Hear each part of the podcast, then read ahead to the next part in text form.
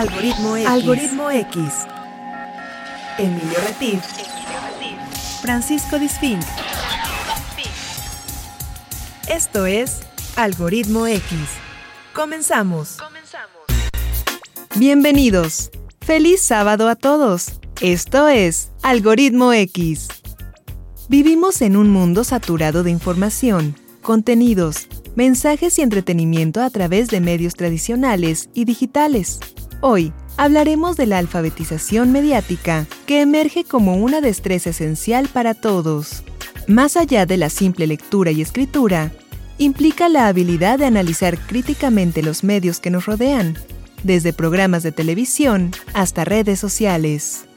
Nos acompaña una especialista en el tema, Raquel Guerrero Viguri, licenciada en Ciencias y Técnicas de la Comunicación, con maestría en Estudios de Cultura y Comunicación, cuya carrera se ha forjado en el apasionante mundo de la televisión. Su amor por este medio la ha llevado a comprenderlo desde diversas perspectivas. Y hoy, comparte con nosotros cómo abordar los desafíos y beneficios de la alfabetización mediática para toda persona y familias. Exploraremos juntos la idea de que la televisión va más allá del televisor, abarcando plataformas digitales y redes sociales. La alfabetización mediática se revela como una herramienta crucial para enfrentar el constante bombardeo audiovisual, permitiéndonos ser consumidores más críticos y participantes más conscientes. Acompáñenos en este viaje guiado por nuestra invitada, quien nos ayudará a comprender mejor cómo integrar la alfabetización mediática en nuestras vidas y familias. Yo soy Jessica Collins. Bienvenidos. Esto es Algoritmo X.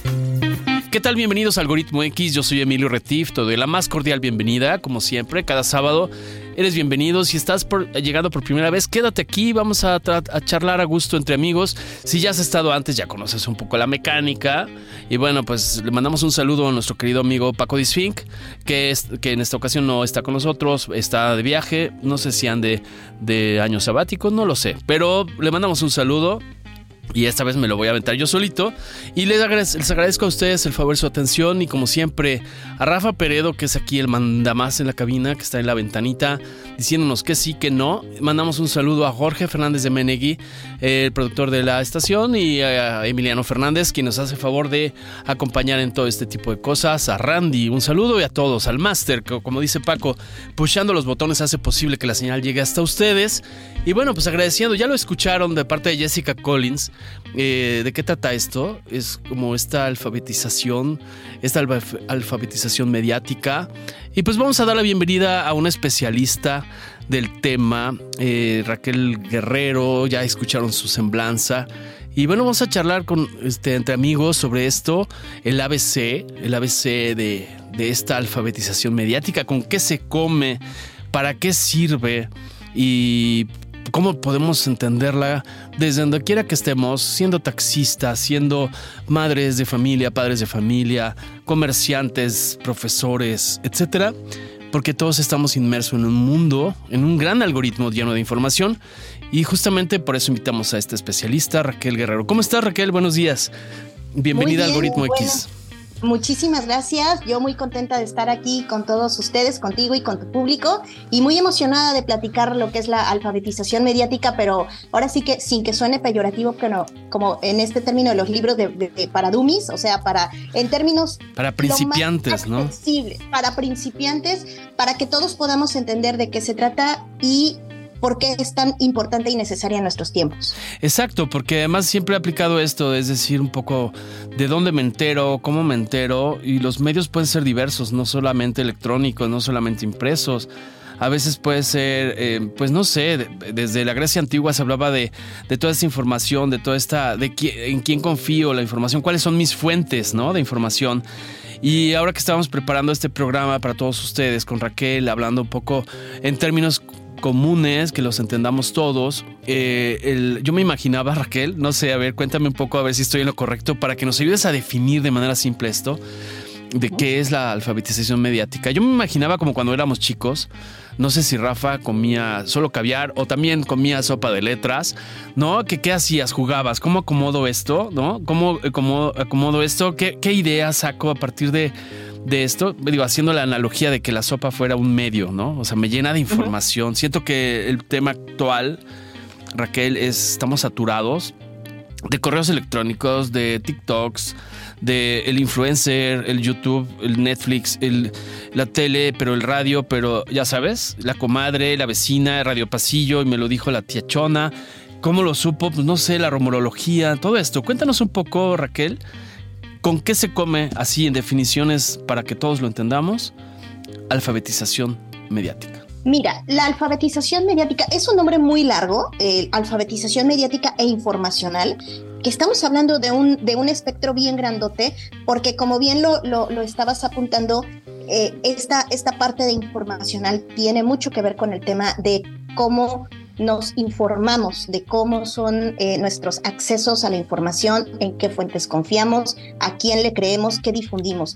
Pero la caja es todavía más grande cuando entendemos que no es de la única manera en que nos relacionamos con los medios. Y ahí es como, para empezar la definición coloquial, es eh, hacer conciencia de cuál es la relación que tenemos con los medios de comunicación con los cuales estamos en contacto todo el tiempo, todos los días. Es decir, si hacemos un ejercicio como de un diario, de querido diario, y de ir como anotando nuestra bitácora del día, en todo lo que hacemos, en donde estamos en contacto con los medios, o sea, te despiertas, ves el celular, desde ahí, pones el radio o, o, prendes tu TikTok para bañarte y estás escuchando noticias, ahí, vas en el carro y si te subes a un camión estás oyendo lo que el camión pone, ahí, eh, correos, o sea, vas, si uno va desglosando en el día a día todos los estímulos que recibimos de parte de distintas voces y de distintos medios, nos damos cuenta que no solamente se trata de lo que nos informa,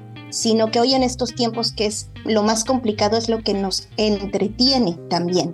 Entonces, de lo que se trata la educación, la alfabetización mediática e informacional es simple y sencillamente tener, eh, proveernos de herramientas, es una alfabetización que nos provee de herramientas para que todos esos impactos que estamos recibiendo todos los días no nos caigan, no caigan en suelo fértil, pues eh, no sean solo eh, que nosotros no seamos solo ositos sin fondo en donde vayamos recibiendo y recibiendo y que como esponjas crezcamos, sino que podamos tener filtros y herramientas para que todos esos estímulos, ¿no? Como una suerte de paraguas, para que todos esos estímulos que nos llegan al día a día, nosotros tengamos esta capacidad de decir, ah, bueno, me quedo con esto, esto lo entiendo diferente porque sé de dónde viene, entiendo que esto me afecta así porque eh, pues es algo que busqué por entretenimiento y yo quería algo de terror y me afectó de esta manera. O sea, es esta capacidad de tener un paraguas, de hacer una, una suerte de, eh, de conciencia de cuál es nuestra relación con los medios, de cómo, eh, de qué tanto conocemos a los medios, porque aquí se juegan cosas bien interesantes como la confianza ciega que le tenemos, como una suerte de fe ciega que siempre le tenemos como, como si todos nos tocaran la puerta y nosotros le abriéramos nuestras puertas de nuestra casa, de nuestra intimidad, de nuestra recámara, de nuestra cama, que es donde siempre estamos revisando eh, para distraernos. ¿A quién le estamos abriendo la puerta de nuestra intimidad y de nuestra mente y de, nuestra, eh, y de nuestro ser?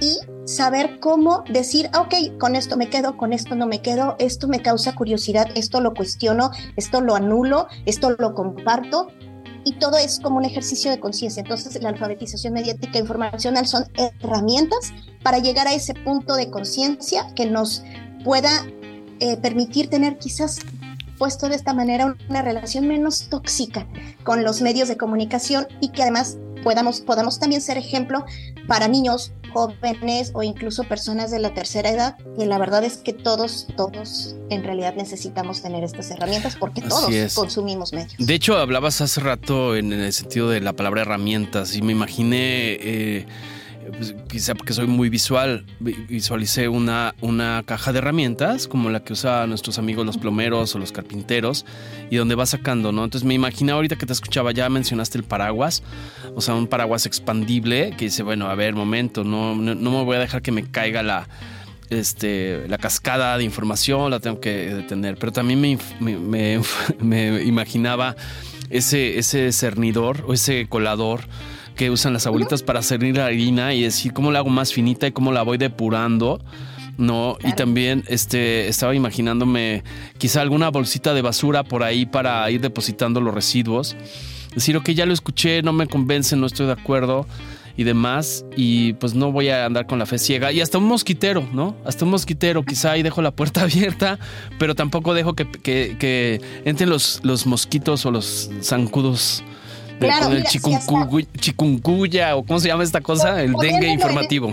Fíjate que poniéndolo en esos términos, si hasta para poner los frijoles a cocer, que somos selectivos en decir, este trae piedrita, este no sé qué, este a la hora de cocerlo me puede eh, doler la... O sea, si hasta para esos procesos somos selectivos, digamos, y tenemos que serlo, porque si no nos arriesgamos a que si hacemos frijoles y traen tierras en una de esas un mordisqueo y adiós diente y todas las consecuencias que eso puede traer, bueno, si para esos procesos somos selectivos y, tenemos estos procesos de colador o de, separación, cuanti más esto, que quizás es un impacto más, más complejo porque no nos damos cuenta de cómo nos llegan ideas, eh, eh, formas de ver el mundo, o sea, es más complicado porque no es, hasta cierto punto no es tangible, porque no lo vemos, porque no es esa piedra que mordemos y que claramente nos afecta un diente. Aquí hay muchas otras cosas y precisamente por eso es que es más eh, necesario que tengamos estos conceptos claros porque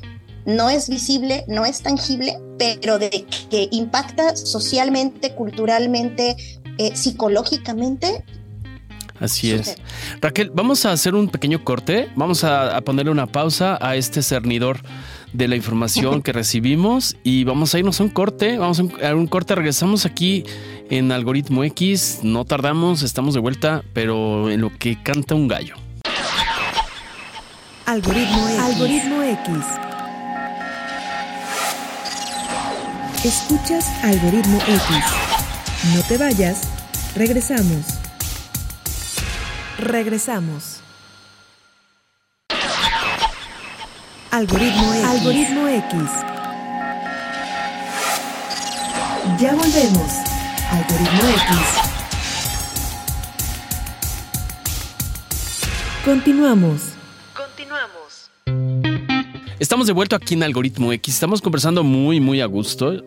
Espero que lo estén disfrutando con Raquel Guerrero. Estamos hablando de todas estas herramientas que podemos traer como madre de familia, como padre de familia, como taxista, como cualquiera que estamos expuestos a los medios, a un titipuchal, como diría mi tía Chona, un titipuchal de información por todos los medios, eh, pues hay que, no podemos cargar con toda esa información porque va a pasar que se nos va a llenar la memoria, así como en el celular, se nos va a cargar la, el disco duro y luego ya no, no nos gira la piedra. Entonces Raquel, cuéntame desde dónde ya nos hiciste favor de explicar esta parte de, de las herramientas que necesitamos, pero cuéntame en qué momento a ti te llamó la atención este tema, porque no creo que todo el mundo haga pausa para decir, ¿de qué me estoy llenando?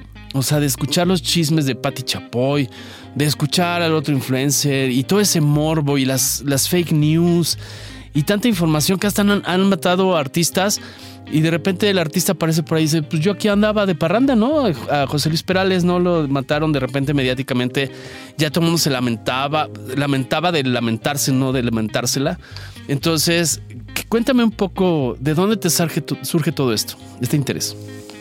Fíjate, te, voy a decir que me, surge estando del otro lado. No, no, no me salió esta conciencia siendo receptora o consumidora, sino que yo durante muchos años al inicio de mi vida profesional trabajé en Radio Televisión de Veracruz.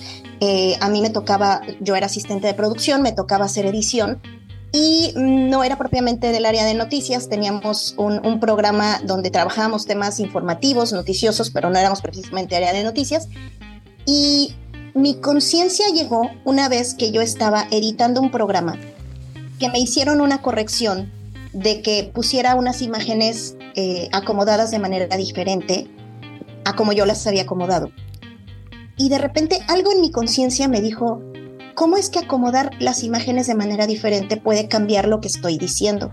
Y en ese momento me, me, cayó el 20 del poder que yo tenía con mis manos de que si armaba un discurso, digámoslo así, si yo contaba una historia poniendo las imágenes así o acomodándolas de, manera diferente que cambiaba el sentido, decía, ¿qué poder tengo en mis manos de que lo que yo decido o lo que me piden, que es lo que le va a llegar a la gente, es lo que va a entender la gente.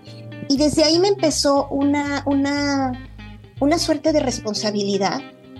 Yo, yo siempre he sido como un bichito ahí medio raro, reflexivo. A mí se me ha dado mucho, me gusta mucho este tema de la reflexión, de, filosofías, etcétera aunque estudié comunicación, pero me ha gustado mucho esta parte y justo en ese momento tuve como esta epifanía de decir, qué poderosa puede ser una persona a la que no conocemos, a la que no sabemos quién está atrás, pero que nos puso unas imágenes de tal manera que nos permiten entender esto y no esto.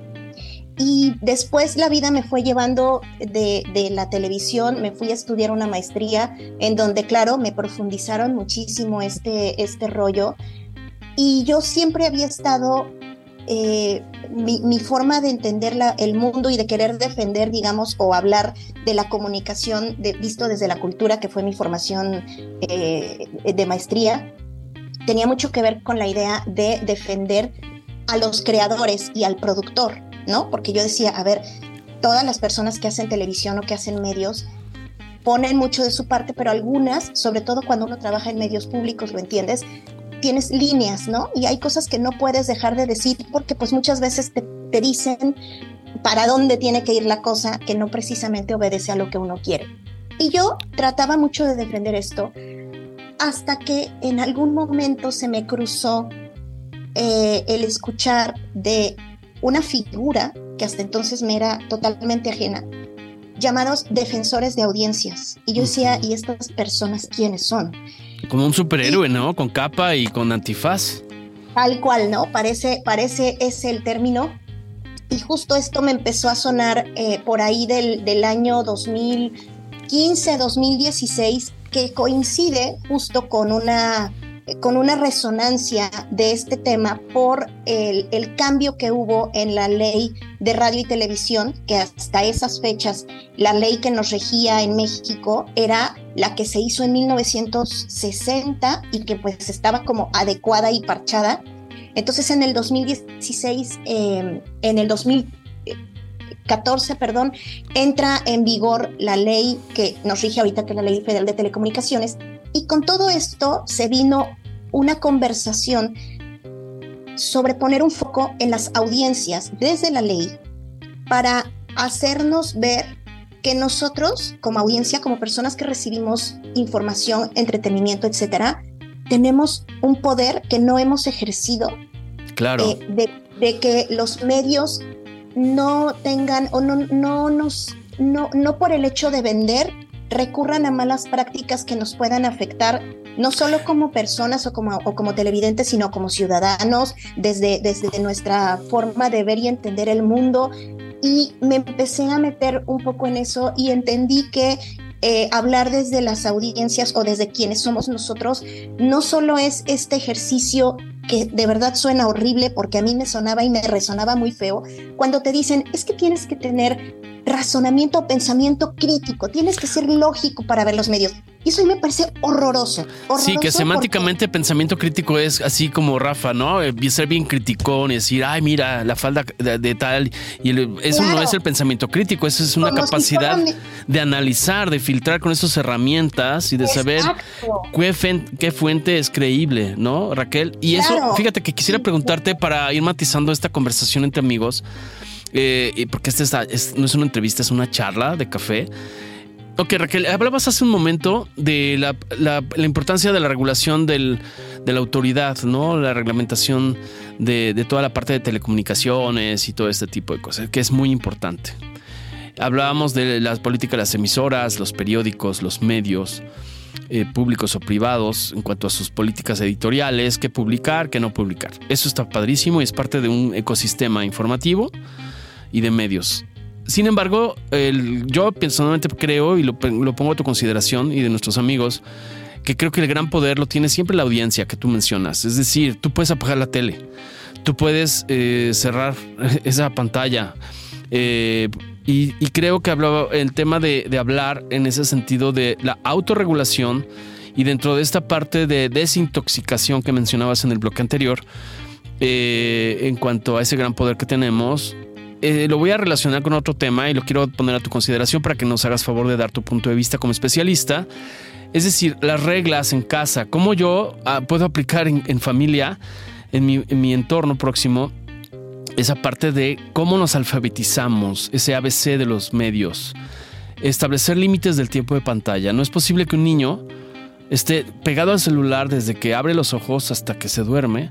Y más ahora que estamos ya en esta temporada de sembrina, que están de vacaciones y que se estén saturando, que ya no salgan a jugar, que ya no lean un cuento, que ya no lean un libro, que no dibujen. O sea, no puedes estar todo el tiempo en ese mundo aislado. ¿Qué piensas uniendo estos dos conceptos? Mira, eh, lo que yo te puedo decir es que efectivamente todo parte de una autorregulación, pero para tener una autorregulación primero hay que tener la conciencia de, que, de que hay una eh, potencial afectación, de que eso que consumimos, de que todos estos estímulos de alguna u otra manera nos hacen algo en nuestra vida cotidiana, ¿no? Y evidentemente también a nuestra familia.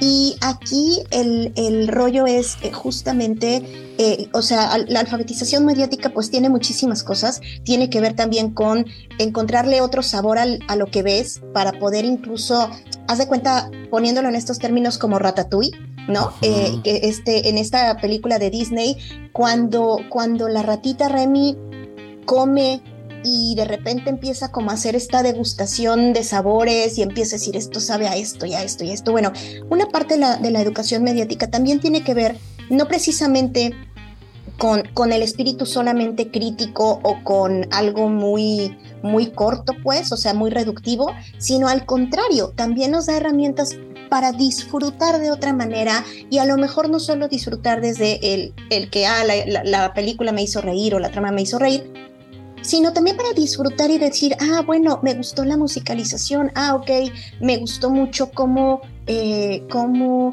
pusieron las tomas de acuerdo a las emociones que me querían transmitir.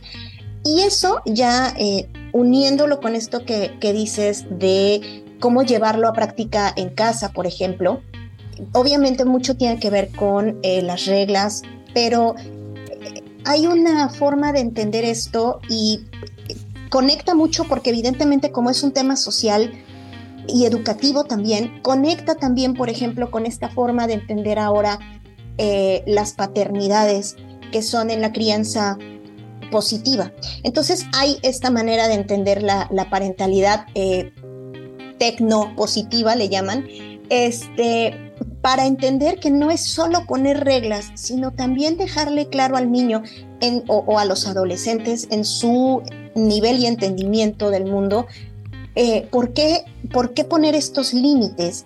Y sobre todo, también implica un acompañamiento que tenemos primero que hacer nosotros para, para poderlo entender y después explicárselos, que, tiene, que, que puede ser tan simple como el hecho de si estamos viendo algo, no sé, una película, y ahí es donde a mí me, se me abre más el mundo porque de pronto se nos olvida que también la ficción eh, es una fuente tremenda de, de transmisión de un montón de ideas del mundo que a veces nos pueden afectar. Entonces, cuando nosotros empezamos a hacer preguntas de eso y empezamos por lo más simple que es, ¿qué me hizo sentir? Exacto. ¿Qué me hizo sentir? esa es como la base. ¿Por qué? Porque toda esta que le llaman economía de la atención, hoy en día, o sea, todas las, todas las empresas, todas las industrias, todos los TikTokers, todos los de Instagram, todos los de YouTube, todos jugamos con fórmulas eh, que hoy le llaman economía de la atención para que en menos de tres segundos te enganchemos porque hay tanto ahora que si no nos agarras la atención te vas. Entonces, esto significa que desde la creación estamos apelando a las emociones de la gente pero como somos tan variados, todos podemos sentir cosas diferentes. Entonces, si empezamos desde empezar a hacer este ejercicio, decir, ¿qué me hizo sentir? Y, vamos como jalando el hilito y podemos también enseñar a nuestros, a nuestros niños o adolescentes a decirles, a ver, ¿qué sentiste? ¿El protagonista se parece a ti? Eh, ¿Tienes algo en común con él o no? ¿O sí? Y desde ahí poder nosotros mismos y ayudar a nuestros chicos a encaminar a que lo que recibimos puede ser muy divertido, puede ser muy ocurrente, puede traernos un buen rato, pero no es el todo. Exacto. creo que desde ahí ya podemos tener un pasito más eh, que puede después eh, complementarse con todas estas otras herramientas donde ya el disfrute puede ser estético, de estilo, evidentemente conocer a los creadores y eso va dando de pronto hasta una riqueza también. Fíjate que acabas, perdón que te interrumpa, acabas de decir tres temas bien interesantes, que es la economía de la atención, es decir, en qué invertimos nuestro tiempo eh, eh, y, esta, esta vertiente ahora que todo es rápido, todo es efímero mientras en la época que yo estudiaba éramos capaces de ver un video de más de 40 minutos para clase y no te no perdías la atención y ahora ya un video de más de 15 segundos de TikTok te va condicionando este, la capacidad de, de, análisis, ¿no? Los 140 caracteres de Twitter y ya a partir de 141 ya no, ya le tienes que dar contexto nuevamente. Es decir, y eso es cuando solo estás enganchado en una, en una en una plataforma, o sea, no te mueves de TikTok, entonces ya tu mundo se mueve con videos y lo que no te gusta le das con el dedito para arriba y ya no eres capaz de poner una atención, o sea, es, un tema de hacer esa gimnasia cerebral, ¿no? También poder ver contenidos mucho más amplios, no centrarse a que el mundo está limitado a 15 segundos de TikTok y que todos los modelos de pensamiento, ese es un tema que, que me gustó lo que hablaste y es mi punto de vista, ahorita me gustaría que me dijeras pero también hablaste de que no se trata de, limitar imponiendo. Y quizá uno de los temas, y que eso también te lo quiero preguntar, esa parte de seleccionar el contenido apropiado y saber qué sentiste, que también lo mencionaste. Es decir, a ver, ¿por qué un niño se ríe? ¿Por qué un niño de 8 años se carcajea? por una caída en un video de TikTok, porque aparte el algoritmo de TikTok, quizás si le ves todo el video, ellos te van a ir registrando, entonces te van a mandar puros videos o una buena, este, un buen reel de videos de caídas. Y entonces ese, ese va a ser su parámetro. O sea, o por qué, le, por qué le, festeja que le piquen los ojos. ¿no? Porque ojalá todos fueran divertidos y cuál es el concepto de diversión. Entonces, ese, ese diálogo de al ver medios juntos y saber qué estás viendo, sin estarle auditando ni con una policía alrededor, pero va, siendo su, manera de ver el mundo, Raquel. No sé si, si te estoy entendiendo bien y si estás de acuerdo con mi punto de vista. Totalmente. De hecho, aquí, bueno, hoy, antes, la, digamos, el gran enemigo antes eran los medios de comunicación, ¿no? Estas televisoras que solo nos imponían lo que teníamos que ver. Entonces, esos eran los grandes enemigos traducido a términos de hoy, el, enemigo, que no es ni siquiera tan malo como tampoco lo son estas televisoras de antaño, pero digamos, si, si, queremos verle ciertos aspectos más negativos, es justo a lo que dices del algoritmo. ¿Por qué? Porque entonces nos sesga la visión del mundo y si te interesan los, los videos de risas y te empiezan a salir, a lo mejor eso, eso es lo que vas a tener por una parte de tu vida solo viendo videos de risas.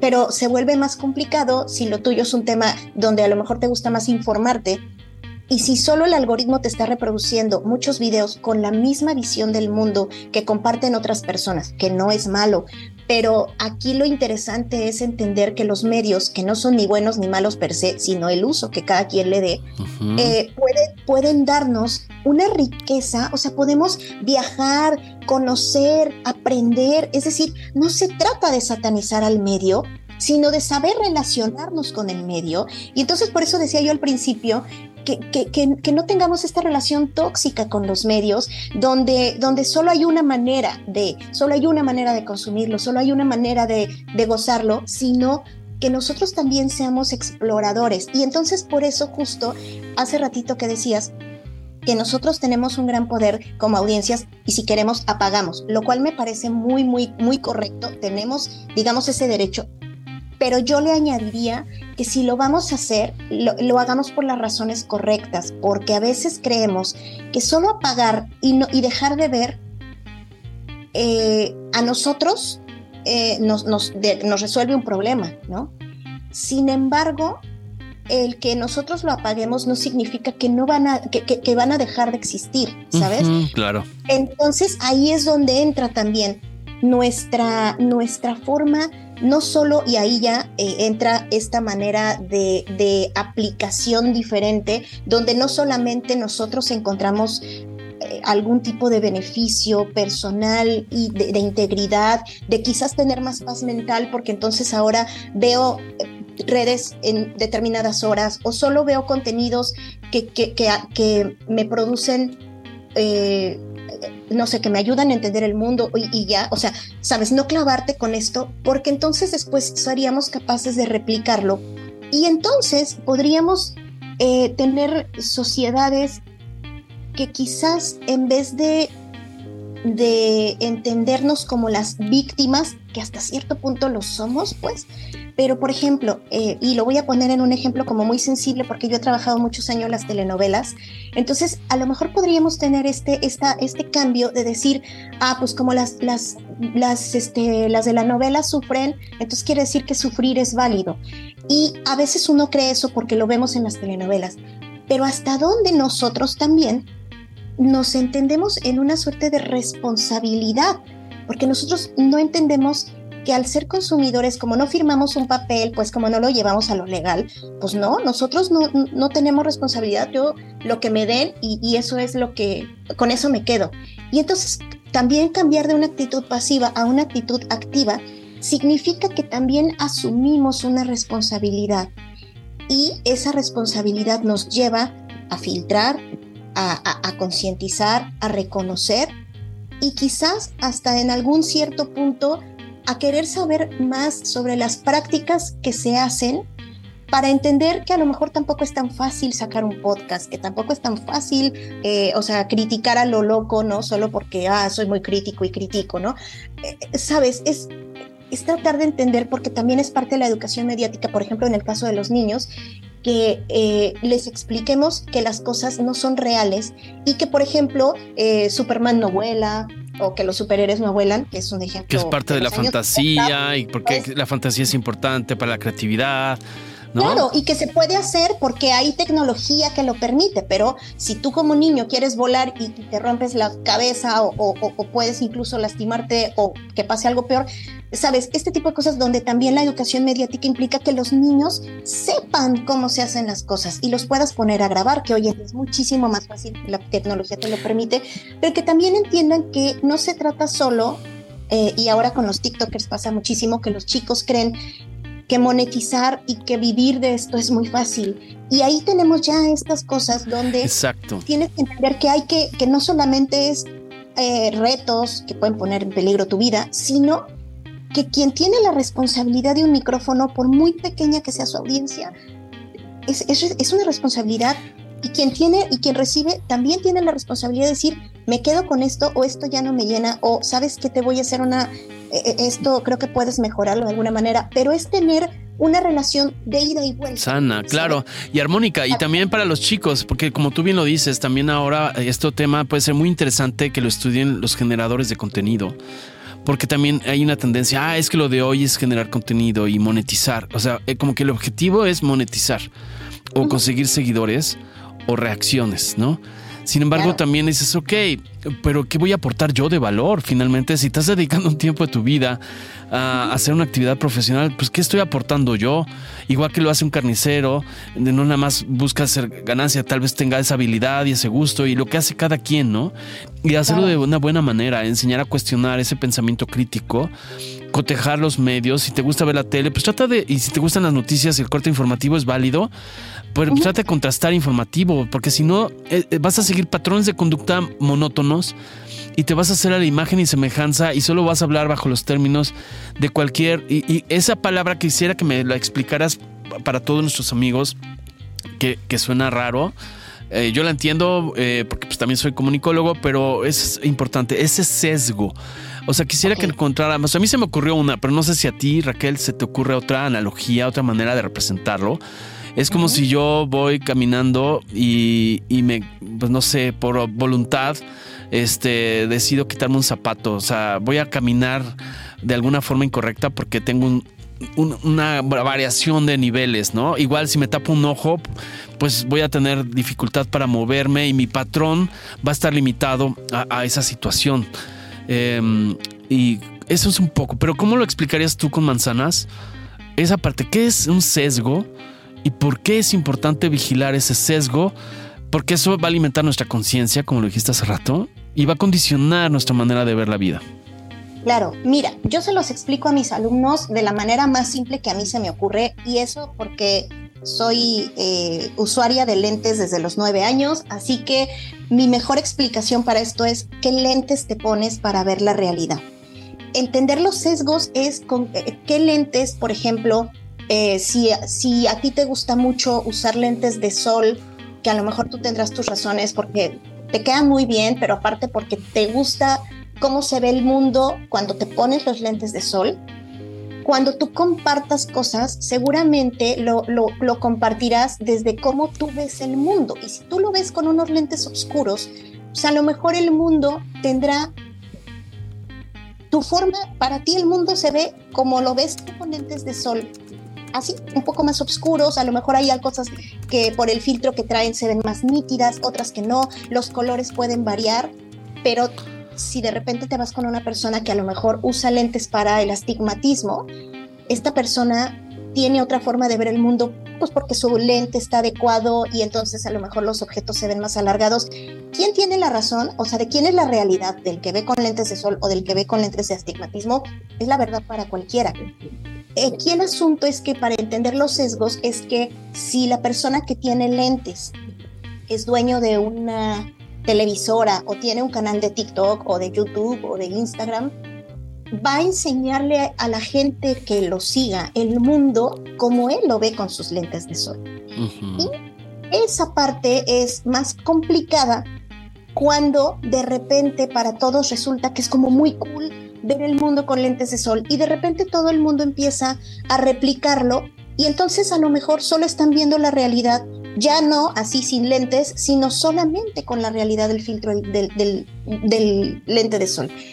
Y eso es algo que es muy complicado porque de repente cuando alguien llega con astigmatismo y, y, te explica el mundo desde su astigmatismo, dices, no, es que no es, ese no es el mundo, el mundo es como se ve con lentes de sol. Y es tan válida una como otra. Aquí lo que nosotros tenemos que entender como audiencias es que todos los medios obedecen a una forma de ver el mundo de alguien. Y si, por ejemplo, en el caso de los mexicanos, los dueños de las televisoras eh, ven el mundo y transmiten esta visión del mundo, por ejemplo, y no tengo nada pero en contra, pero es un ejemplo, desde la base de la religión católica claramente lo que se va a reproducir y lo que van a reproducir sus programas, sus contenidos, sus transmisiones, tendrá quizás una visión del mundo donde los valores de la religión católica son una base.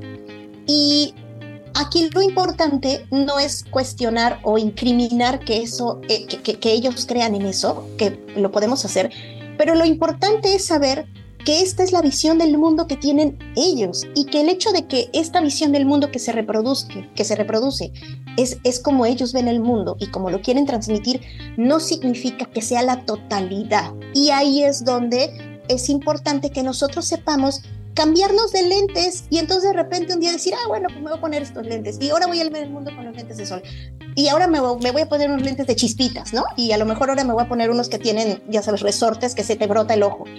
Y eso, eso nosotros nos lo podemos permitir porque nosotros hoy en día tenemos tantas opciones, pero es importante entender que cada creador, que cada persona, que cada empresa tiene una manera de, de ver el mundo, tiene valores que transmiten por creencia, por vender, por las razones que uno quiera, pero son y eso transmiten y reproducen.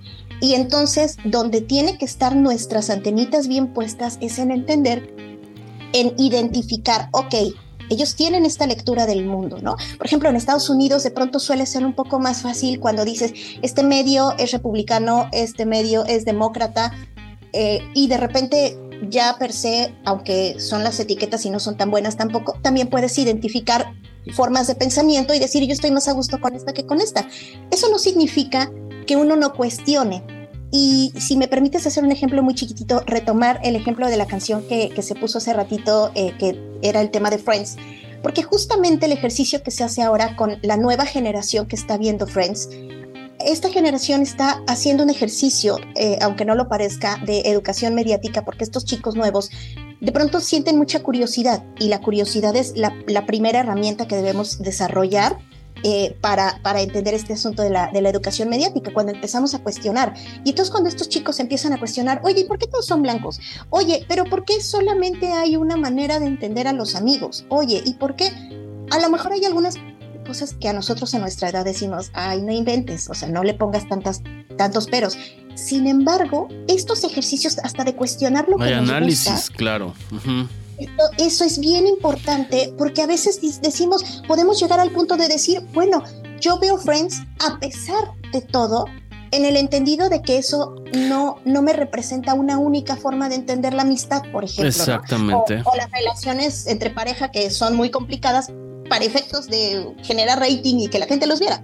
O sea, ¿sabes? Es este asunto que tiene que ver, que, lo mismo podemos entender con las noticias, que lo mismo podemos entender con las telenovelas o con las, o, con las plataformas de streaming o con los creadores independientes que están ahí sí, en TikTok. No caer en el fanatismo, ¿no? No caer partiendo de, este, y esa es una creencia que personalmente yo tengo una opinión que no hay verdades absolutas y que así sea el periodista más renombrado, el comediante más, o sea, no creo que no sea la única opción.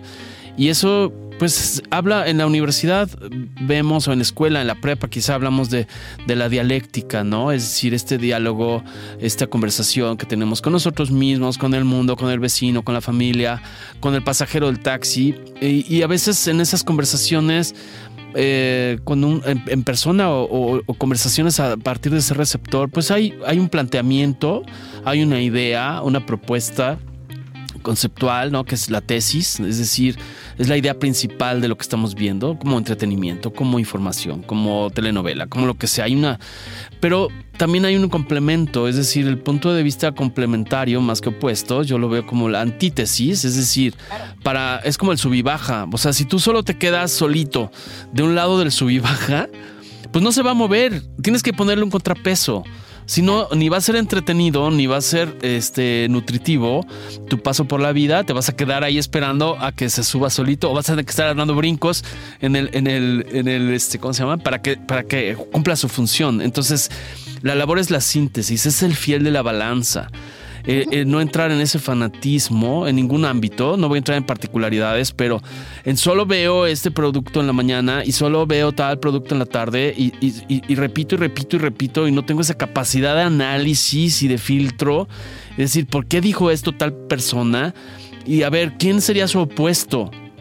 Y tampoco se trata de estarse aventando pedradas de barda a barda del vecino pero encontrar un contrapeso, porque si no, entonces estamos entrando en estas sociedades polarizadas, en estas familias divididas y, se va nutriendo con el algoritmo, Raquel, en el sentido de que si tú entras a Netflix y ves una o dos películas de narcos, volvemos al tema, el algoritmo de Netflix te va a mandar todas las opciones de narcos y entonces va la gente, eh, los promotores de contenido van a decir, ah, pues lo único que funciona son los narcos. Y entonces el mundo se narcotiza, ¿no?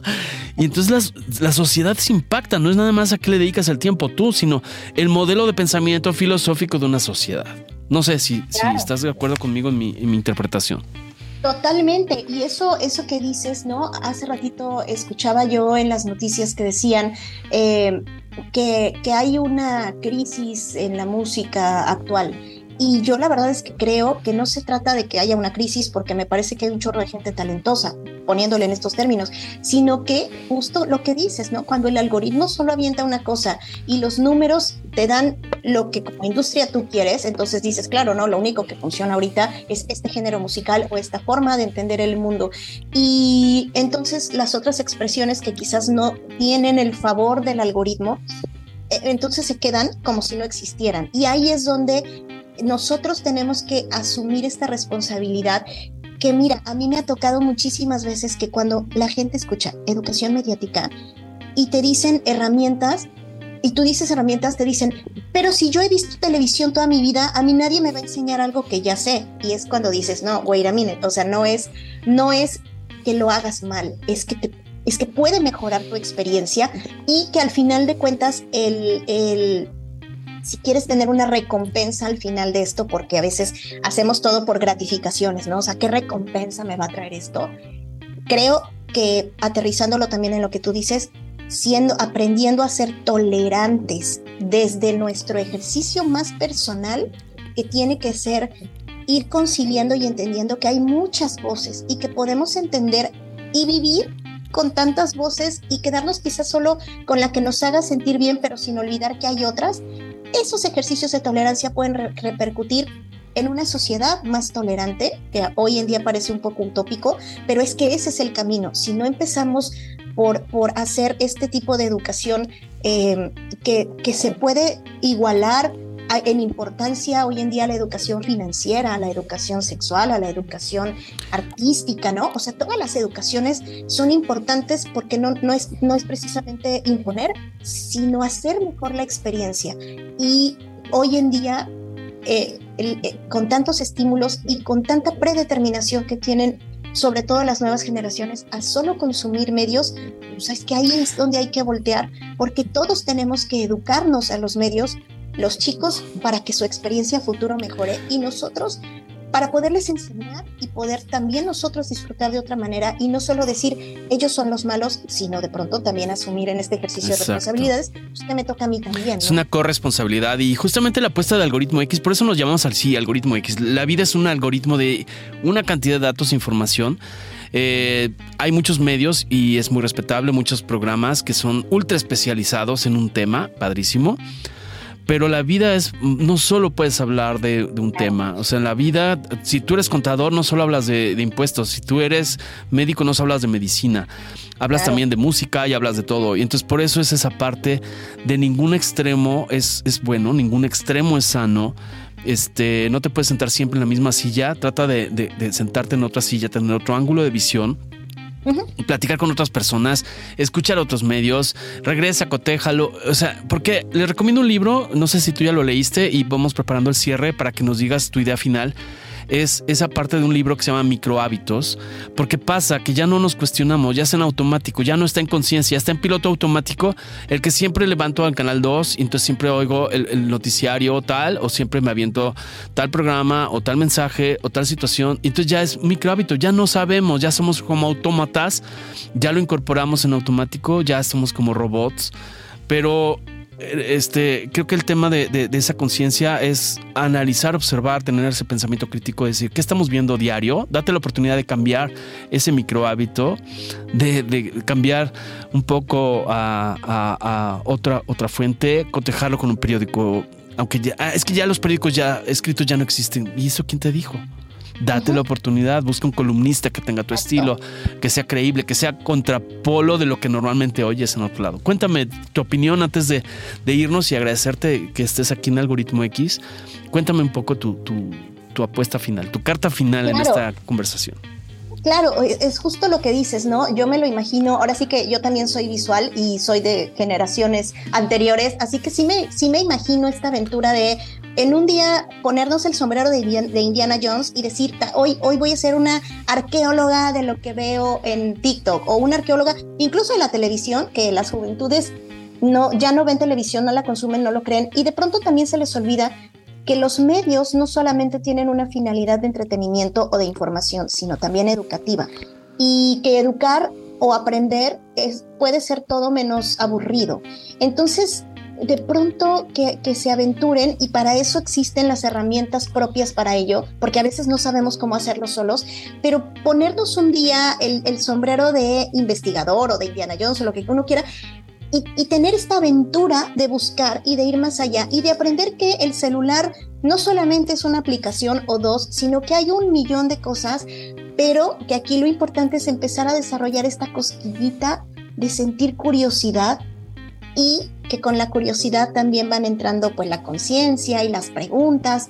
Entonces, yo creo que es un ejercicio que podemos hacer en casa. El primero que se me antoja es que para empezar a hacer conciencia es dimensionar cuántas horas al día pasamos recibiendo estímulos de los medios de comunicación, porque eh, lo tenemos tan interno, es tan ya tan mecánico que no somos conscientes. Entonces un día la persona que esté escuchándonos eh, ahí en el radio haga este ejercicio un día, levántese y empiece a anotar, hoy vi el celular eh, eh, en la mañana, hoy escuché el radio, hoy me subí al carro, hoy prendí la tele o la vi con mis abuelitos. O sea, que hagan una lista para que dimensionen realmente cuánto tiempo pasan y a partir de ahí empiecen a sentir curiosidad, empiecen a escarbar más, porque eh, eso también es cierto, podemos ser la mejor oportunidad de ser críticos o de desarrollar incluso también disfrute también es consumiendo más, pero hacerlo mejor, ¿no? Es un poco como, como la comida, que a veces quieres ser crítico de comida, pero si eres súper picky y no te gusta nada y dices, ay, no, las verduras guacala, entonces, pues, ¿cómo vas a probar todo, no? Entonces, aquí también es arriesgarse a que hay de todo y que a lo mejor habrá algún programa muy sangrón o algún contenido muy educativo, muy elevado, pero también puedes consumir algo que te dé risa. O sea, no se trata de, de, ser un, policía, ¿no? Tal no, claro.